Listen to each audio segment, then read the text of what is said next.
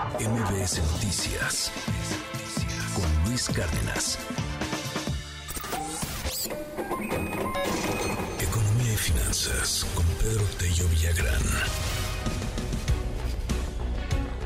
Las 7.57 minutos, septiembre, por segundo mes consecutivo disminuye la población ocupada, la población que está chambeando y a ver cómo se afecta esto además con Otis y con lo que está sucediendo en Guerrero.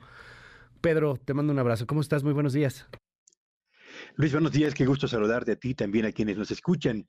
En efecto, datos del INEGI presentan una situación contrastante en la actividad económica de nuestro país. Por una parte, el Producto Interno Bruto o el crecimiento económico mantiene un ritmo de avance que es mejor a lo que incluso se preveía a estas alturas del año. Pero en el otro extremo, en el mercado laboral, justo donde deberían de registrarse los avances de la actividad económica a un ritmo dinámico, no se están presentando resultados alentadores.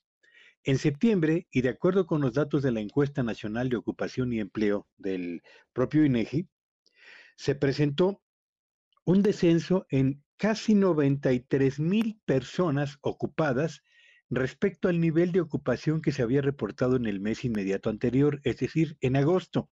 Pero habría que señalar que en agosto también se presentó un descenso en el total de personas ocupadas en la actividad económica de nuestro país respecto a las cifras del mes de julio.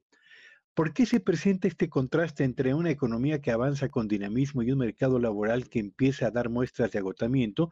Bueno, habrá quienes señalen que los datos que corresponden al descenso en el mes de agosto tuvo que ver con el periodo de vacaciones y el término del ciclo escolar. Pero los datos de septiembre, que, de los que estamos dando cuenta el día de ahora, tendrían que haber reflejado un repunte en la generación de empleos en la actividad económica nacional y esto no ha sucedido. ¿Qué tipo de ocupación se perdió con mayor intensidad en septiembre?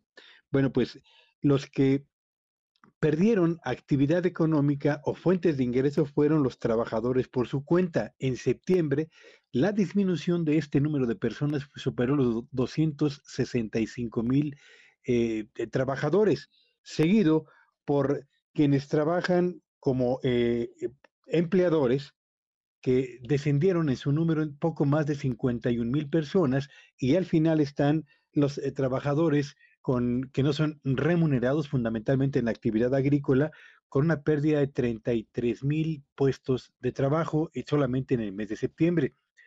Estamos frente a un cierre de la actividad económica nacional del año 2023 que eh, tendrá que sincronizar mejor el desempeño del mercado laboral con el comportamiento de la generación de riqueza.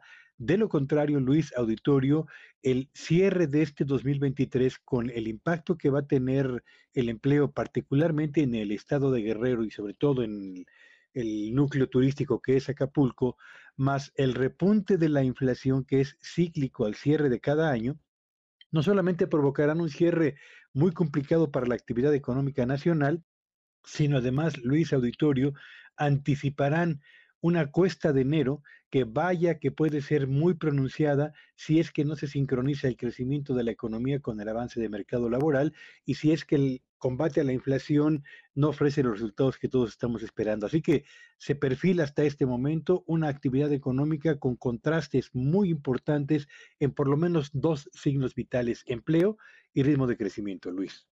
Te aprecio como siempre, querido Pedro. Te seguimos en tu red. ¿Cuál es? Sígueme en Twitter ayer y X hoy en arroba Petello Villagrán y que tengan un espléndido inicio de semana. MBS Noticias con Luis Cárdenas.